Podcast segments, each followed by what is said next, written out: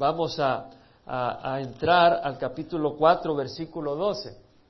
Y vamos a leer una sección y luego del versículo 6 al 11 del capítulo 5. Y el próximo domingo vamos a hacer un resumen muy importante, muy importante de toda esta epístola y esos puntos no se lo quieren perder.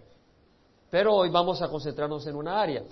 De hecho, si alguna si algún título tendría esta epístola, yo le pondría un título que sería el llamado y la vida del cristiano.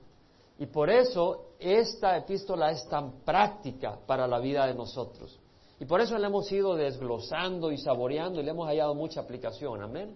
Y la razón es porque habla del llamado que tenemos como cristianos y de la vida que hemos de vivir como cristianos.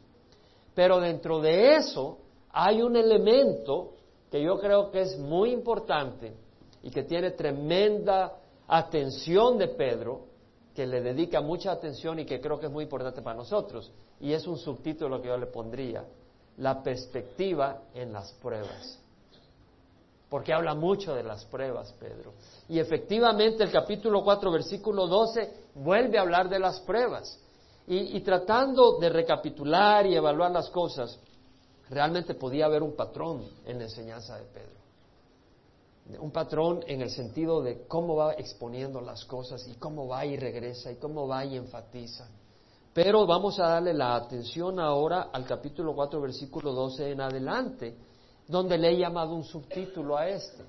Si bien Pedro en esta epístola habla mucho de las pruebas, ahora Pedro habla de el bautizo de sufrimiento.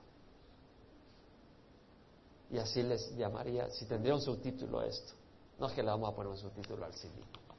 Pero si tuviera un subtítulo, yo le llamaría el bautismo del sufrimiento para los cristianos. Emocionante, no, ¿verdad? Todo depende de la perspectiva, de la perspectiva. Capítulo 4, versículo 12, Pedro dice, amados, no os sorprendáis del fuego de prueba que en medio de vosotros ha venido para probaros como si alguna cosa extraña estuviera aconteciendo. Ahora, en este tiempo empezaba la persecución de los cristianos. Ya en Roma se desata una persecución oficial de los cristianos, donde le echan la culpa a los cristianos por que Roma fue prendida en fuego. Entonces agarraban a los cristianos y los agarraban como antorchas y iluminaban los caminos de Roma como antorchas. Literalmente prendían en fuego, los prendían en fuego.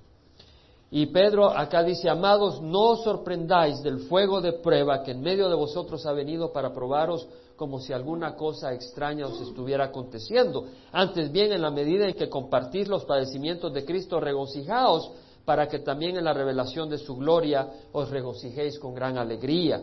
Si sois vituperados, vituperados por el nombre de Cristo, dichosos sois, pues el Espíritu de gloria y de Dios reposa sobre vosotros. Ciertamente por ellos Él es blasfemado, pero por vosotros es glorificado. Que de ninguna manera sufra alguno de vosotros como homicida, o ladrón, o malhechor, o por entrometido, pero si alguno sufre como cristiano, que no se avergüence, sino que como tal glorifique a Dios. Porque es tiempo que el juicio comience por la casa de Dios. Y si comienza por nosotros primero, ¿cuál será el fin de los que no obedecen el Evangelio de Dios? Y si el justo con dificultad se salva, ¿qué será del impío y del pecador? Por consiguiente, los que sufren, conforme a la voluntad de Dios, encomienden sus almas al fiel Creador, haciendo el bien.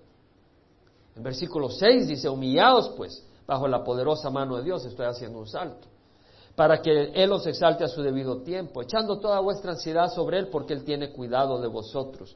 Sed de espíritu sobrio, estad alerta, vuestro adversario, el diablo, anda como león rugiente buscando a quien devorar, pero resistidle firmes en la fe, sabiendo que las mismas experiencias de sufrimiento se van cumpliendo en vuestros hermanos en todo el mundo.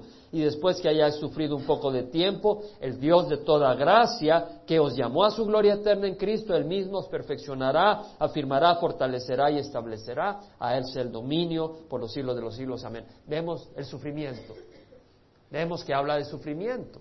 Entonces, en el versículo 12 que dice, no os sorprendáis, la palabra, bueno, en la King James Version, la versión de King James, dice, Beloved, think it not strange.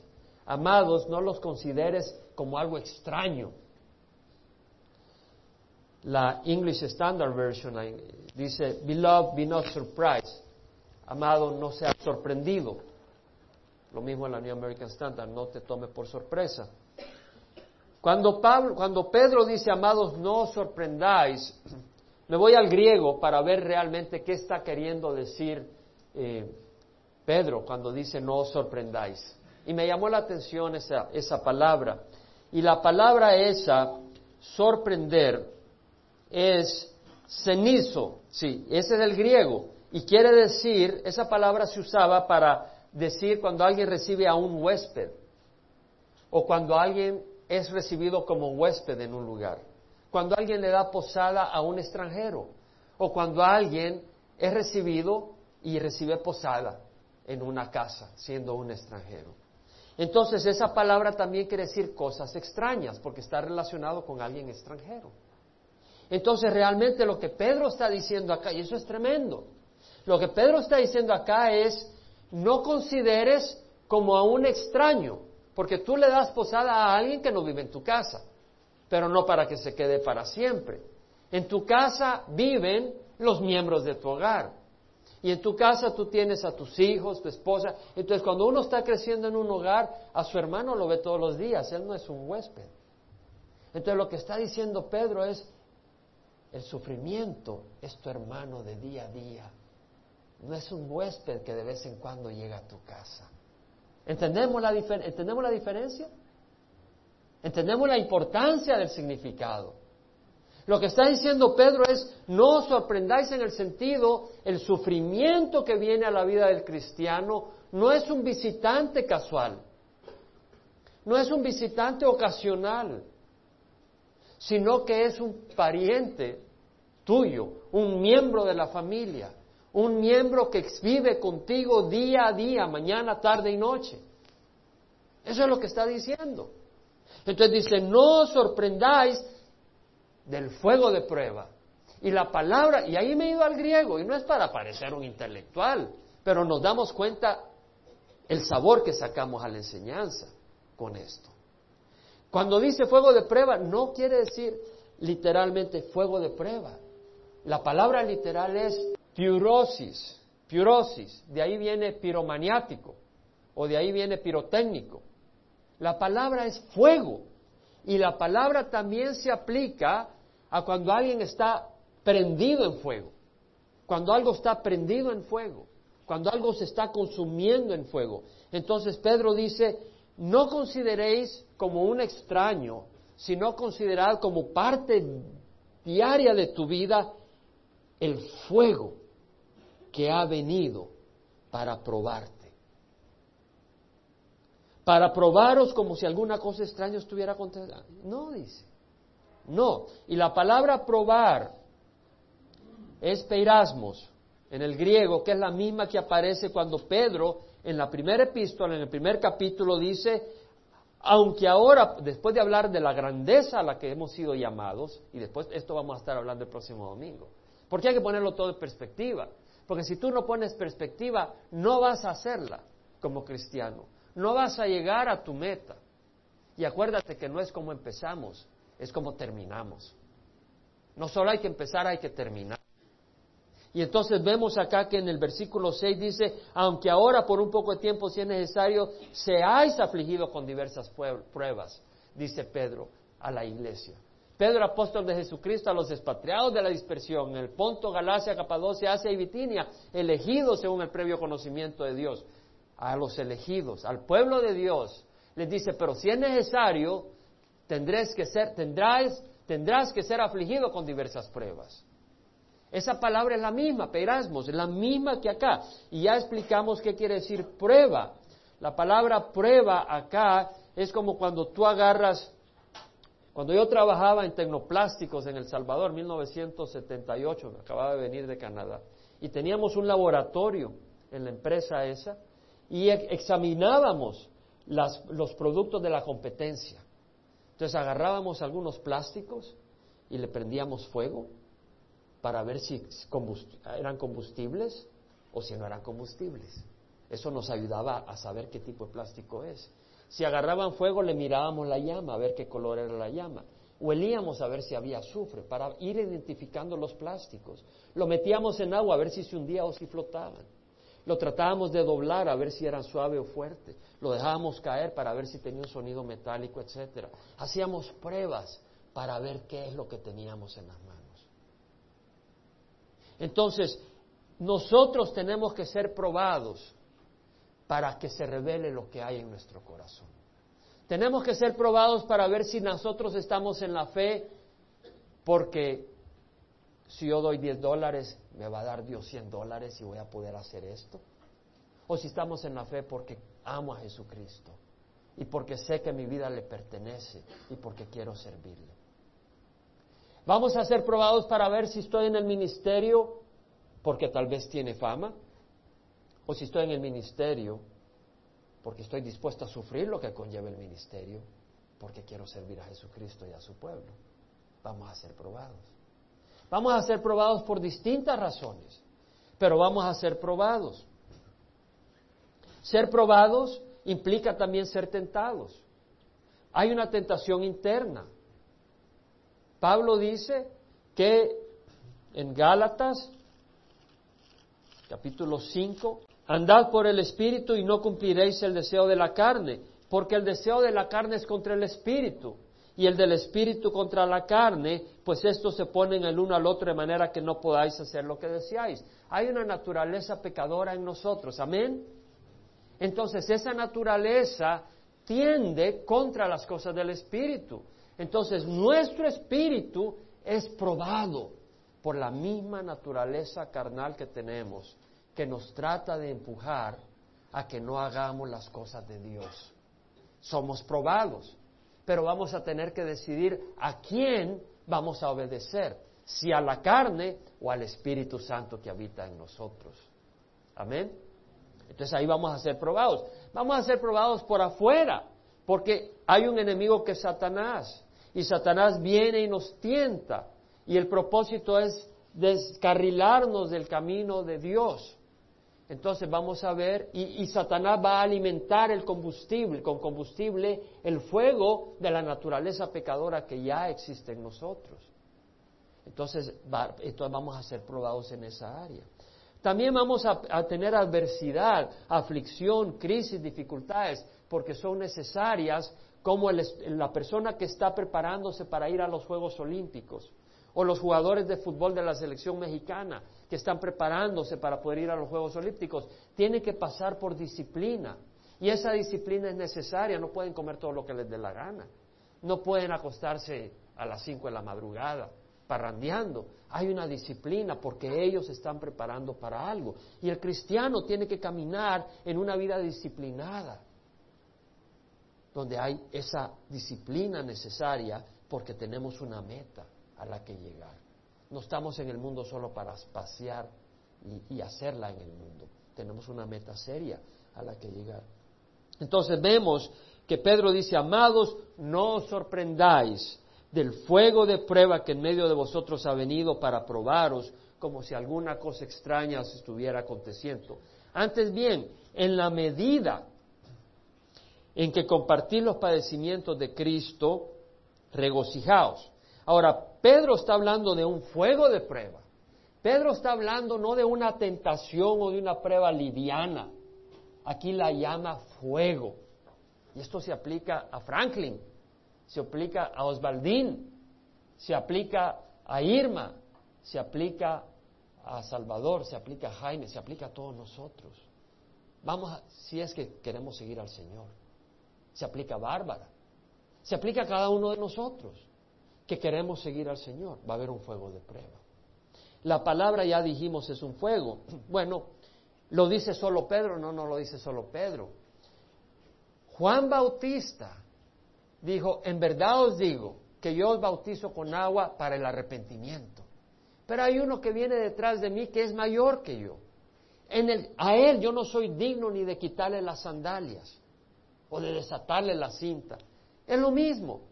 Lo que está diciendo es en el Medio Oriente, cuando tú ibas a una larga jornada, llegabas a la casa de alguien, ese alguien que te recibía traía a su esclavo, a su siervo, para que te quitara las sandalias y te lavara los pies, te refrescara los pies de ese caminar largo.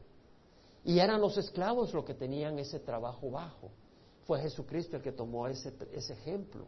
Y como esclavo agarró los pies de los discípulos y se los lavó la noche antes que fuera a morir en la cruz. Y acá Juan Bautista dice, yo no soy digno ni de ser un esclavo de Jesús. Yo no soy un digno ni siquiera de quitarle las sandalias a Jesús. Pero dice, y Él os bautizará con el Espíritu Santo y con fuego.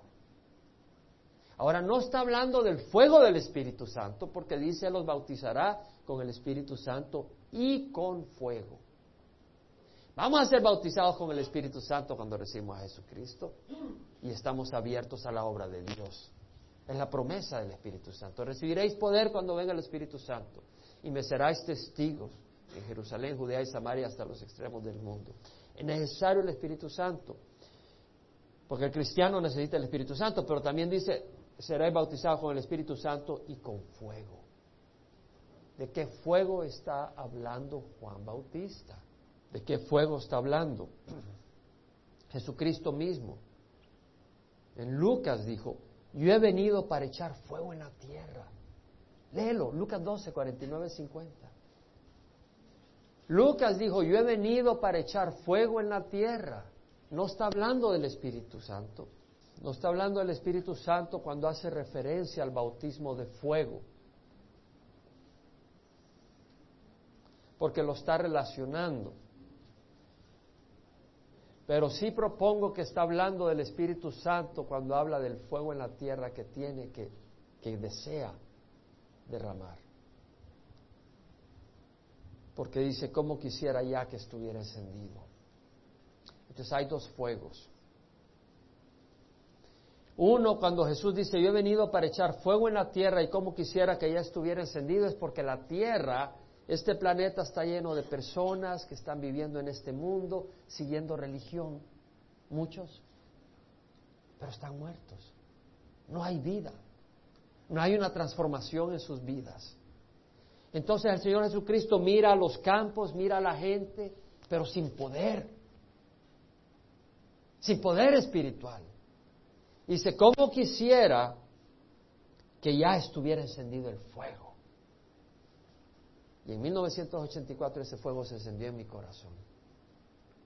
Y ese fuego ardió fuertemente.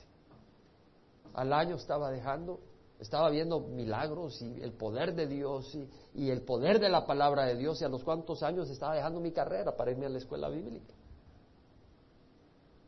O sea, el Espíritu Santo transforma, no que quiere decir que todo el mundo tiene que dejar su profesión o su trabajo, no. Pero es un fuego y va a transformar tu vida y va a cambiar la meta de tu vida. Eso no es religión, eso es un fuego que entra y cambia y consume lo que es basura y va trabajando en tu corazón. Entonces vemos que el Señor dice, yo he venido para echar fuego en la tierra y como quisiera que estuviera encendido, porque donde hay fuego hay vida en el Espíritu. Pero también dice, pero de un bautismo tengo que ser bautizado, porque hablando de fuego, en asociación se pasa al fuego del sufrimiento. Y por eso dice, pero de un bautismo tengo que ser bautizado y como mi angustio hasta que se cumpla. No está hablando del bautizo en el Espíritu Santo. Jesucristo cuando fue bautizado el Espíritu Santo descendió sobre él. Y fue al desierto. Y, y empezó su ministerio en la llenura del Espíritu Santo. Pero acá vemos que está hablando de un bautismo que tiene que ser bautizado en la cruz.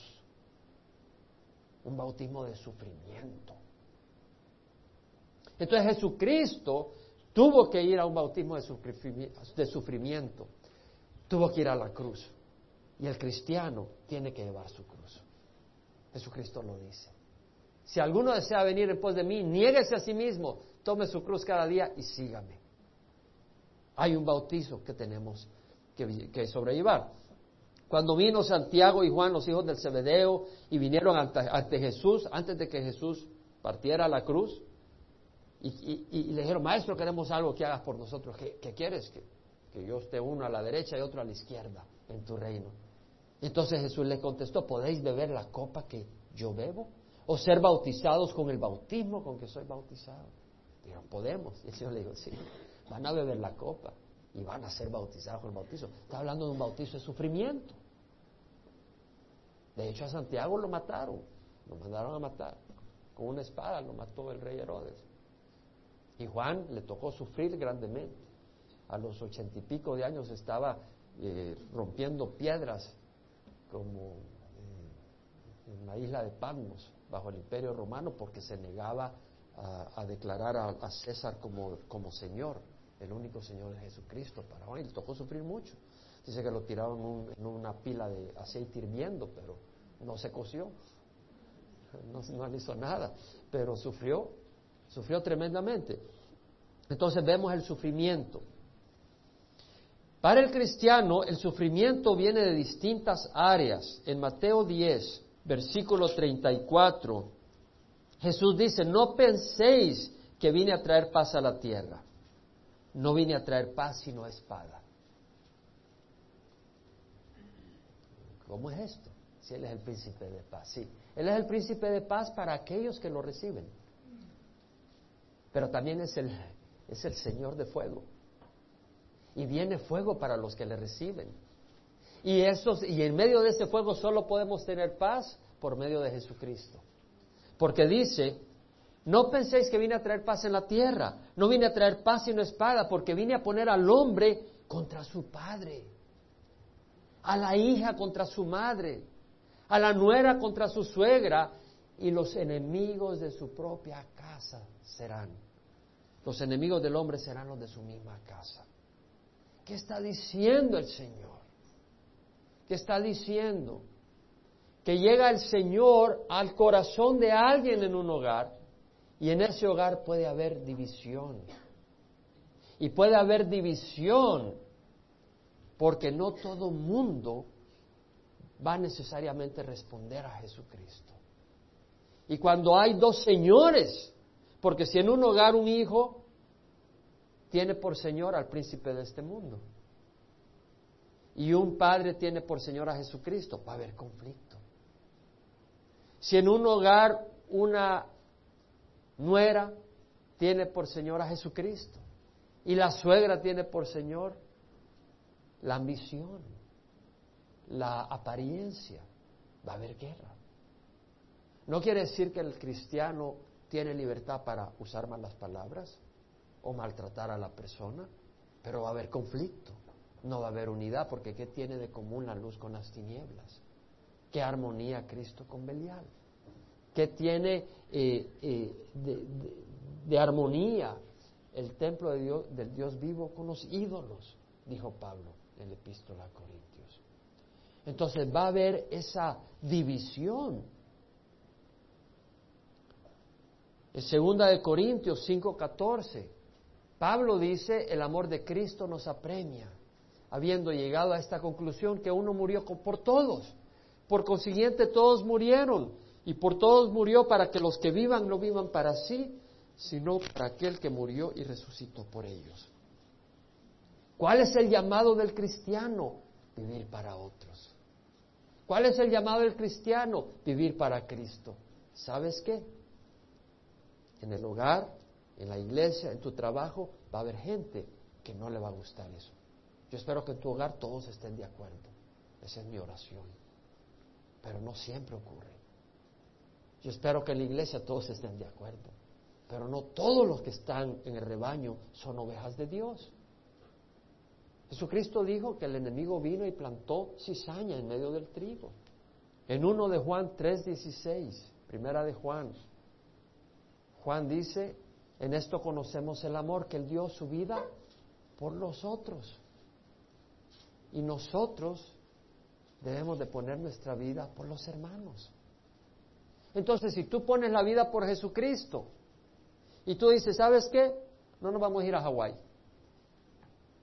En vez de irnos a Hawái, nos vamos a ir a, Ensenada. Ahí nos pasamos tres días, la, disfrutamos y el dinero que nos sobra lo vamos a mandar a un orfanatorio en India. ¿Cómo vas a hacer eso? ¿Cómo que haces eso? ¿Qué pasó? Se has perdido la cabeza. Conflicto, conflicto, conflicto. Cuando tú buscas servir a Dios, va a haber conflicto. Entonces, primera de Pedro, vemos lo que nos enseña, no os sorprendáis del fuego de prueba. Versículo 13. Antes bien, en la medida en que compartir los padecimientos de Cristo, regocijaos. Somos llamados a compartir los padecimientos de Cristo. Coinonía. Esa es la palabra. A tener esa comunión con los sufrimientos de Cristo. Ese es el llamado que tenemos. A sufrir los sufrimientos de Cristo. Bueno, Cristo sufrió de muchas maneras. Una de las maneras en que Jesucristo sufrió es que fue tentado. Si vamos al Evangelio de San Mateo capítulo 4, ¿quién envió a Jesucristo al desierto? El Espíritu Santo llevó a Jesucristo al desierto. Ahora lo llevó al desierto para pasarla bien, comer unos carnero asado, un pita bread, un baklava. No, lo llevó al desierto a ayunar. 40 días y 40 noches. Era la disciplina del Padre a la que iba a llevar a su Hijo. Porque venían tres años de ministerio tremendo y tenía que llevar a su Hijo, Jesús, el Dios de la eternidad, el Verbo, dice la palabra de Dios, que se encarnó y tomó forma de hombre. Pero Él se despojó de su poder y se hizo obediente hasta la muerte tomó forma de siervo, forma de hombre en la persona de Jesucristo. Y vemos en el versículo 1 del capítulo 4 de San Mateo que Jesús fue llevado por el, por el Espíritu al desierto para ser tentado por el diablo. Y después de haber ayunado 40 días y 40 noches, entonces tuvo hambre, es decir, tuvo una hambre feroz. Ya los 40 días, 40 noches es hunger pangs que le llaman, que empiezas a, temblar del hambre. Cuando tú dejas de comer un día, tienes hambre, pero es porque estás acostumbrado a las carnitas y al, refresco y esto, el otro, no es porque realmente te estés muriendo de hambre. Pero ya los 40 días, 40 noches son hunger pangs, que le llaman, o sea, son unos asaltos de hambre que uno tiene. Y dice que eh, acercándose el tentador le dijo, si eres hijo de Dios, di que estas piedras se conviertan en pan. Vemos que Jesucristo fue tentado en una necesidad básica. Tenía hambre.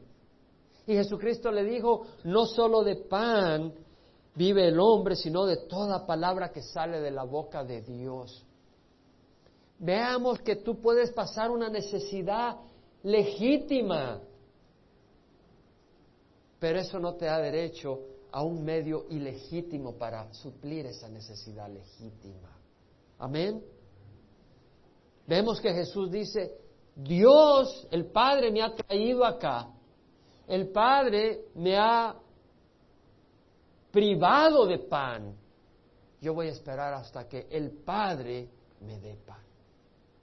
Eso es lo que está diciendo. No solo de pan vive el hombre, sino de toda palabra que sale de la boca de Dios. Entonces vemos que Jesús fue tentado en áreas básicas. Y luego vemos que el, enemigo, Satanás, lo llevó a la ciudad santa, lo pone sobre el pináculo del templo y le dice, si eres hijo de Dios, lánzate abajo, pues escrito está, a sus ángeles te encomendará y en tus manos te llevarán, no sea que tu pie tropiece en piedra.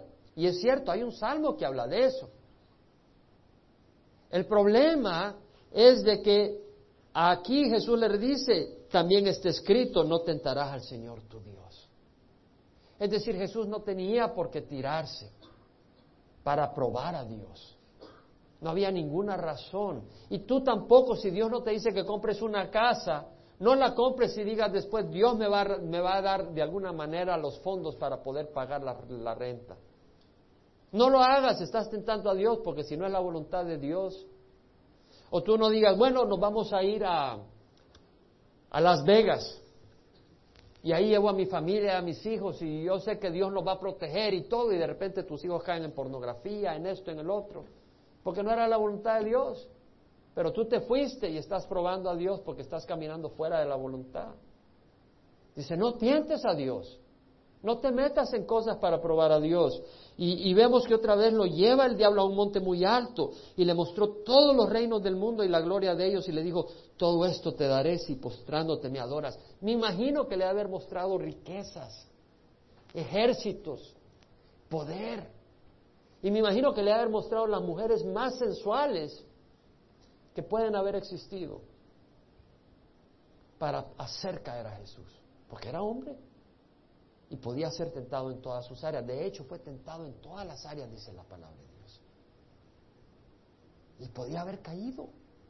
Y vemos que él responde, al Señor tu Dios adorarás y solo a Él servirás. Vete, Satanás. Jesús fue tentado en todo. Fue tentado en todas las áreas.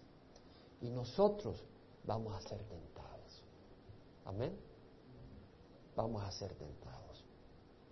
Entonces, compartimos los padecimientos de Cristo cuando somos tentados porque el enemigo va, a tratar de destruirnos. Ahora, el mundo rechaza a Jesucristo. Este es el juicio, dijo Juan, que la luz vino al mundo, pero el mundo amó las tinieblas más que la luz, porque sus, sus obras eran malas. Ve a Juan 3, 19 al 21. Este es el juicio. La luz vino al mundo. El problema no es Jesús, el problema es el mundo. La luz vino al mundo y los hombres amaron más las tinieblas que la luz, pues sus acciones son malas. Porque todo el que hace lo malo odia la luz y no viene a la luz para que sus acciones no sean expuestas. Pero el que practica la verdad viene a la luz para que sus acciones sean manifestadas que han sido hechas en Dios. Entonces nosotros venimos a la luz, la exposición de la palabra de Dios para que se vea las obras que estamos haciendo y nos ilumine Dios qué es bueno y qué no es bueno. Y cuando Dios nos ilumina decimos, Señor, tienes razón, aquí estoy fallando y dejo esa área. ¿Por qué? Porque queremos hacer las cosas buenas. Pero el que odia la luz, el que no quiere nada que ver con Dios, no quiere venir a la luz, porque quiere seguir haciendo sus obras malas en las tinieblas. Entonces esa persona, cuando viene la luz, la luz y las tinieblas no, no son compatibles.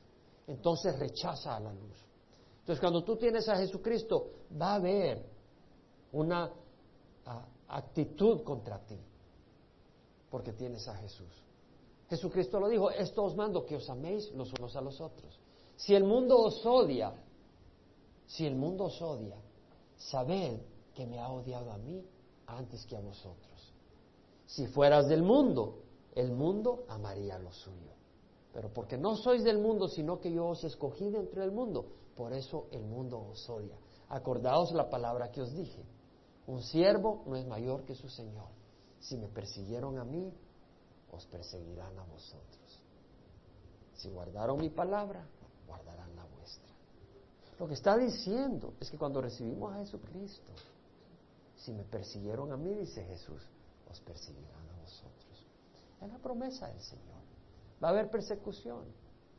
Va a haber persecución, es la promesa del Señor.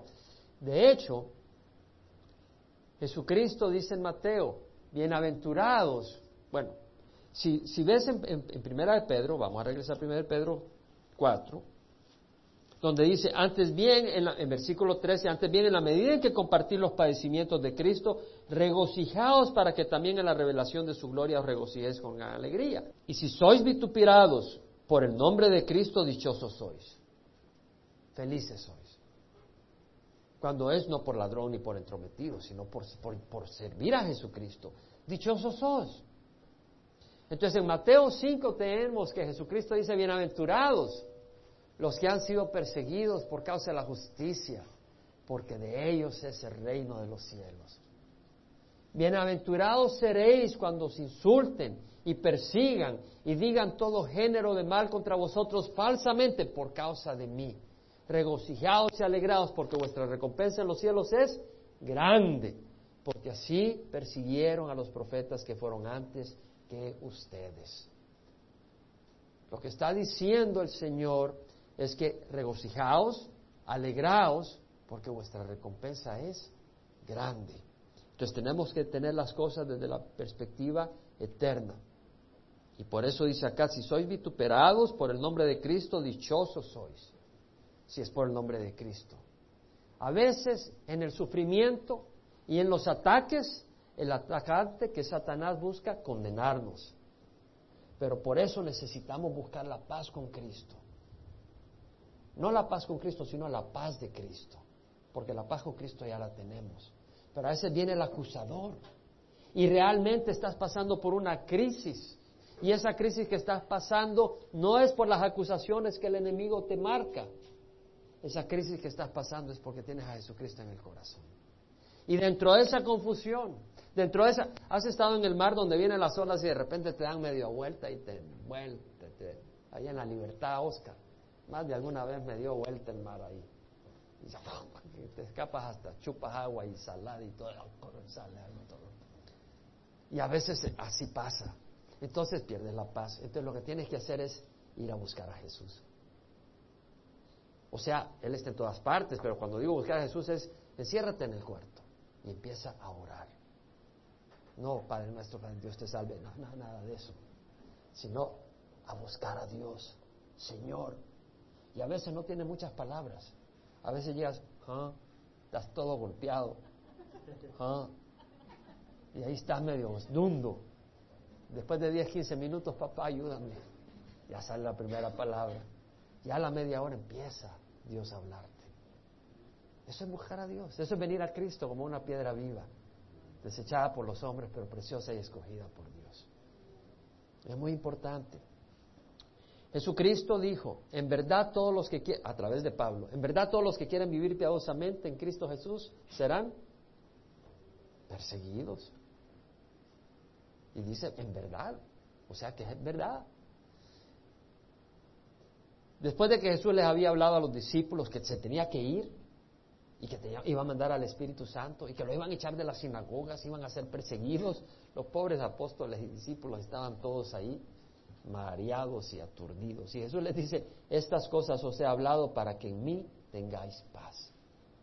En el mundo tendréis tribulación, pero confiad, yo he vencido al mundo. Entonces la paz la hallamos en Jesús. Él es el príncipe de paz. Entonces, si, por, si sois vituperados por el nombre de Cristo, dichosos sois, pues el Espíritu de gloria y de Dios reposa sobre vosotros. Ahí, ahí está. La presencia del Espíritu no se mide con los saltos que uno dé en la iglesia o los gritos que uno pegue, pero la vida que te permite vivir y el poder con el que vives la vida. El poder para negar, el pecado. El poder para caminar en la voluntad de Dios. Ciertamente dice, por ellos Él es blasfemado, pero por vosotros es glorificado. Wow. Momento. Está hablando a los cristianos. ¿A quienes están insultando? A los cristianos. Pero dice Pedro, por Él es blasfemado. Cuando te insultan a ti, porque llevas el nombre de Cristo, están insultando a Cristo. Realmente el pleito no es contigo, el pleito es con Cristo que en ti. No estoy hablando de aquellos que están sufriendo por metidos, porque te sufres por metido y te quebran la nariz, pues que tendrías que meterte en ese problema. Estoy hablando cuando sufres por llevar a Cristo. Pablo estaba persiguiendo a los cristianos. Iba camino a Damasco, había conseguido cartas para traer a los cristianos arrastrados, traérselos de Damasco a Jerusalén para perseguirlos, matarlos, meterlos en prisión. Y de repente apareció una gran luz en medio del camino y se cae del caballo el Pablo. Y el Señor le dice, Saulo, Saulo, ¿por qué me persigues? ¿Quién eres, Señor? Yo soy Jesús al que tú persigues. Pablo no sabía que estaba persiguiendo a Jesús persiguiendo a los cristianos. Pero perseguir a los cristianos era perseguir a Jesús. Entonces cuando tú vives para Jesús, cuando eres insultado, cuando se burlan de ti, cuando te desprecian, porque el Evangelio te va a cambiar. El Evangelio te va a cambiar. ¿Sabes que a Jesucristo lo acusaban de comer con prostitutas y, y borrachos? Entonces tú recibes a Jesucristo y empieza a, darle una mano tal vez a alguien que tal vez no tiene la apariencia en el círculo social donde tú te mueves. Y te van a empezar a despreciar. Pero a quien desprecian es a Jesús. No te están despreciando a ti. 15 al 16, que de ninguna manera sufra alguno de vosotros como homicida, es decir, no empiece a disparar a medio mundo. Es que eran musulmanes, ¡pam! Como cuando vinieron los, los conquistadores a, Latinoamérica, en nombre de Dios, recibe a Dios, o te matamos, o las cruzadas, esa no era la manera de defender la fe. No es con espada, es con el Evangelio, es con la sangre, no con pistola. Jesucristo peleó la batalla con su sangre, no con armas. Entonces, como homicida, no, tampoco como ladrón. Está como allá en, algunos lugares, ¿verdad? Algunos hacen su dinero vendiendo drogas y después ayudan a las aldeas y a la iglesia del pueblo. Pero no, no, está bien. El fin no justifica los medios. Vamos a robar para ayudar a Calvo y Chapo Manuel. No, hermano, no se les ponga eso en la mente, por favor. O malhechor o por entrometido, ya ve que no soy yo, ahí dice, entrometido es algo más complejo que metido. Es metido, pero a doble vez. Entonces no hay que meterse. Es decir, como hermanos tenemos que preocuparnos unos por otros.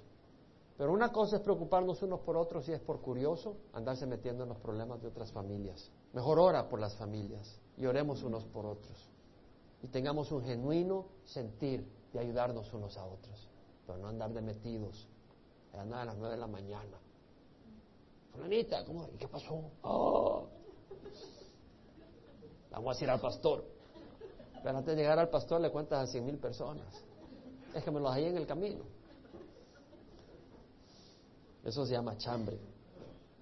Versículo 16. Pero si alguno sufre como cristiano, ah, no dice Calvary Chapel, no dice católicos, no dice evangélicos. Si alguno sufre como cristiano, la palabra cristiano aparece tres veces en, el, en la Biblia. ¿Y sabe cómo se dice en el griego? Cristianos. ¿Pueden decir eso? Oh, si es lo mismo, de ahí viene, hermano. Viene de Cristo, que quiere decir Mesías. Jesús es el Cristo.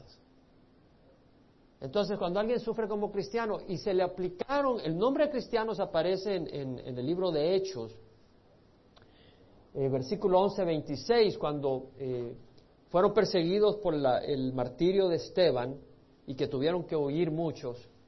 Ahí vemos el sufrimiento con un propósito. Dios permitió la persecución porque estaban muy cómodos los cristianos. Carnitas, todos los domingos a las 2 de la tarde en Calvary Chapel, Emanuel en Orange. Y el Señor, esto, no, no les importa a los que están muriendo afuera. Entonces les mandó persecución y salieron disparados y llegaron hasta Antioquía. Y ya en Antioquía empezaron a compartir el Evangelio.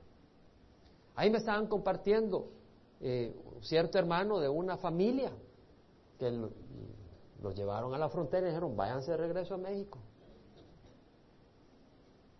Y ahí ya están compartiendo. Hermanos, compartamos. Nuestro llamado es servir a Dios. Nuestro llamado no es servir a Estados Unidos, a donde Dios te llame. Estados Unidos no es la respuesta, es Cristo. Y si te tiene aquí, gloria a Dios, pero que sea Él, que sea Dios no Schwarzenegger, ni tu suegra, ni tu abuelo, tú y Cristo. Y tú ve a dónde te quiere Cristo. ¿Está bien, hermano? Yo no estoy diciendo ni me interesa decirle porque yo no soy Dios. Dios le va a hablar a cada uno de ustedes. Y yo busco donde Dios quiere, me quiere a mí. Yo busco saber dónde Dios me quiere a mí. Y necesito oír de Dios. Y tú necesitas oír de Dios a donde te quiere el Señor. Pero dice, y si alguno sufre como cristiano, que no se avergüence. ¿Por qué? Porque a veces está uno todo así, porque te han tirado piedras en el trabajo, donde sea, por tu fe. Dice, no te avergüences. De, distintas maneras puedes sufrir como cristiano, distintas maneras. ¿Ves? Tal vez los amigos te dicen, ve tú todo ahí, todo tonto ahí que va a la iglesia, mira las chamacas que ando yo acá y que vamos paseando y, tú que eres un tonto, ¿no? ¿Qué? Pues sufre como cristiano. Porque es tiempo que el juicio comience por la... Un momento.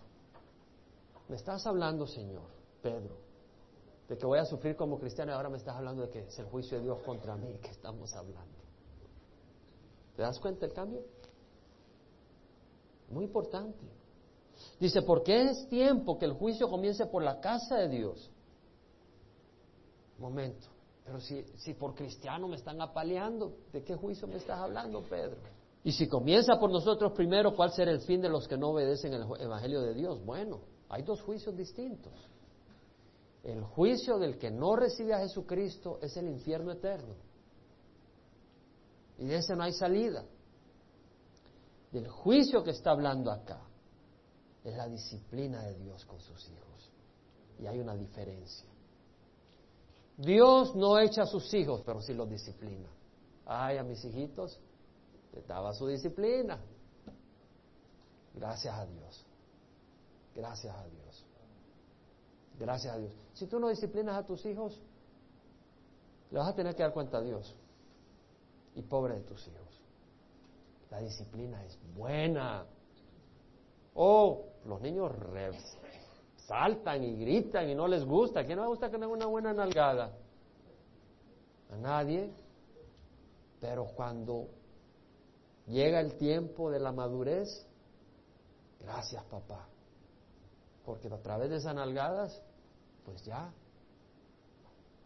Entonces, la disciplina es necesaria. En el libro de Hebreos, el autor, en el capítulo 12, nos dice, capítulo 12, versículo 1, por tanto, puesto que tenemos en derredor nuestra gran nube de testigos, es decir, aquellos que han sufrido por el Evangelio, despojémonos de todo peso, todo aquello que estropea. Ah, que, que hay revistas que llegan a tu casa que no son buenas, ponles el blog que no lleguen a tu casa.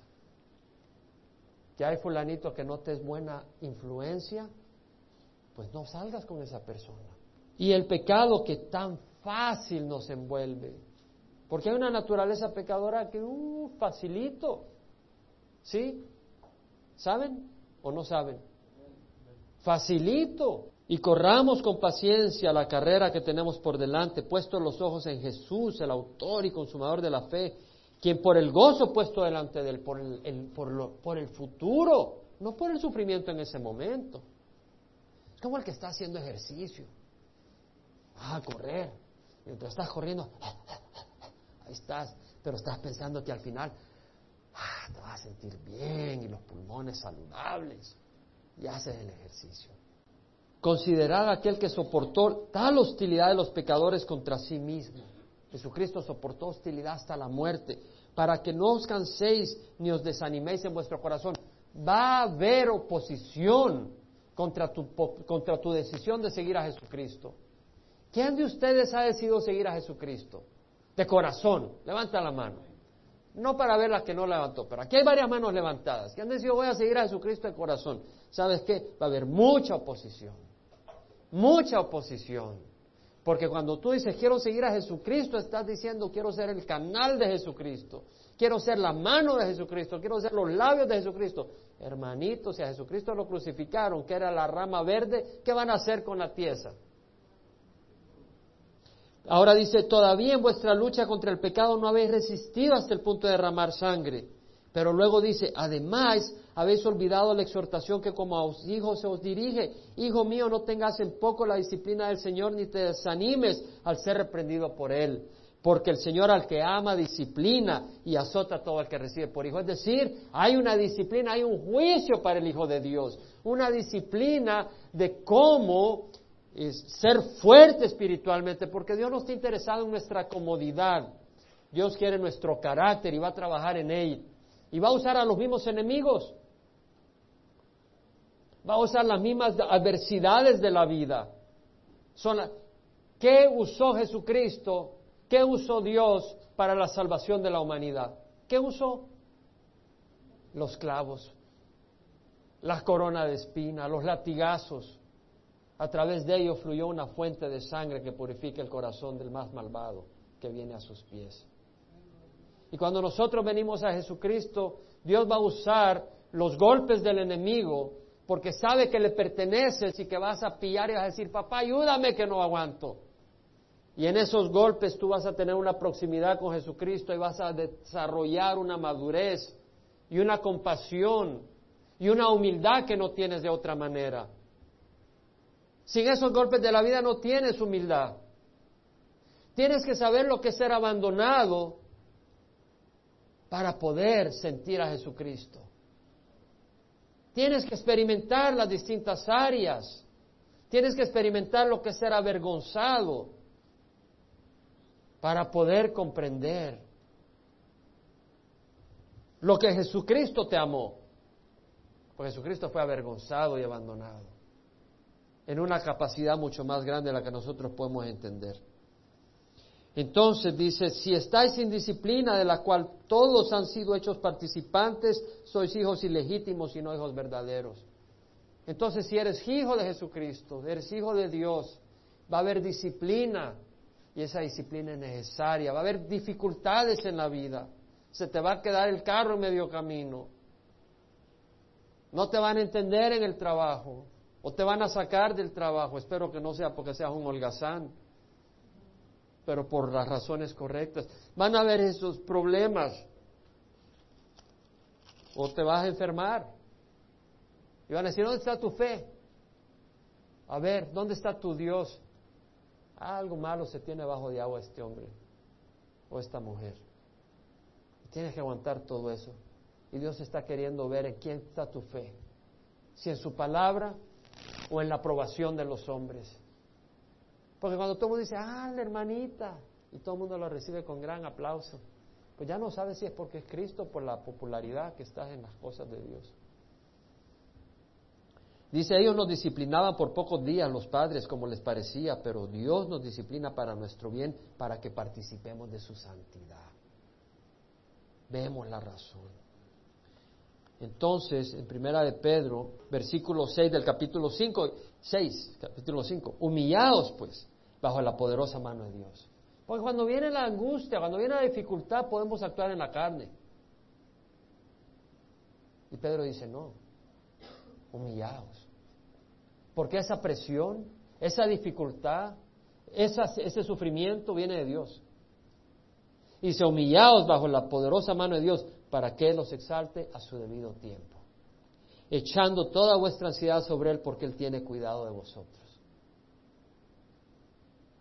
¿A quién le vas a clamar cuando estás en una crisis? Cuando estás pasando por pruebas. ¿A quién le vas a clamar? ¿Te vas a ir al mundo o le vas a clamar a Dios? Ahí dice. Sed de espíritu sobrio, estad alerta, velad y orad, dice el Señor. Porque el espíritu está dispuesto, pero la carne es débil. Hay que orar, hermanos. Hay que orar. Hay que reunirse y orar, hay que reunirse y estudiar la palabra, hay que reunirse y animarnos unos a otros. Sed sobrio, estad alerta. Sed sobrio quiere decir, bueno, vamos a hablar más sobre esto la próxima semana. Vuestro adversario, el diablo, anda al acecho como león rugiente. Tiraban a los cristianos a los leones. Ellos entendían lo que era un león rugiente. Dice vuestro adversario, unos dicen, ya le quitaron los dientes al león. No, mi amigo, no se los han quitado. Si tú no te cuidas, Satanás te despedaza. La diferencia es que los dientes del león no hacen nada contra los brazos de Cristo. Y si estás en los brazos de Cristo, estos dientes están mordiendo a cero. No pueden hacer nada. Pero si tú te quitas de los brazos de Cristo, a ver si le quitaron los dientes al león. Te va a despedazar. Tenemos un adversario y anda al acecho. Satanás quiere destruirte. Y una de sus armas es la ignorancia, que uno no sepa el camino de salvación y la palabra de Dios, que es la que nos fortalece. Y después dice, resistirle firme en la fe. Ya, estábamos en una, en una cruzada, en una ocasión que estuve, y echamos a Satanás, empezaron a decir. Y empezaron a plantar. Vete, Satanás, empezaron a golpear el suelo. ¿Cómo que si Satanás van a echar un par de zapatazos en el suelo? Así no se echa Satanás. ¿Cómo se echa Satanás? Estando en Cristo. Resistirle. Si a él, a él no le gusta estar junto a Cristo, le tiene miedo y si tú te le pegas a Cristo, sale huyendo. Entonces, cuando estás siendo probado, abraza a Jesucristo. ¿Cómo abrazas a Jesucristo? Abrazando a tu hermano. Es una manera de mostrar amor. ¿Cómo, abrazas a Jesucristo? Orando. ¿Cómo abrazas a Jesucristo? Leyendo la palabra de Dios y obedeciendo. Entonces tenemos que hacer esas cosas. Resistirle firmes en la fe, sabiendo que las mismas experiencias de sufrimiento se van cumpliendo en vuestros hermanos en todo el mundo. Ah, es que tú no tienes la suegra que yo tengo. No, hay muchos que tienen la suegra que tú tienes. Ah, que tú no tienes el, el jefe que yo tengo. Hay muchos que tienen mayordomo como el tuyo. Ah, que tú no tienes la enfermedad. hay muchos que tienen la enfermedad que tú tienes. Ah, que tú no tienes al esposo que yo tengo.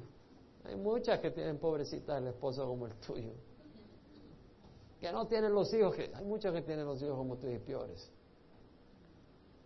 Y luego dice, después de que hayas sufrido un poco de tiempo, a la luz de la eternidad es un poco de tiempo, el Dios de toda gracia que os llamó a su gloria eterna en Cristo, Él mismo os perfeccionará.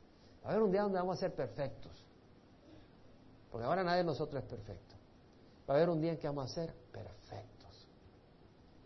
El Dios de toda gracia os perfeccionará, afirmará, firmes como un roble, fortalecerá y establecerá. A Él sea el dominio por los siglos de los siglos.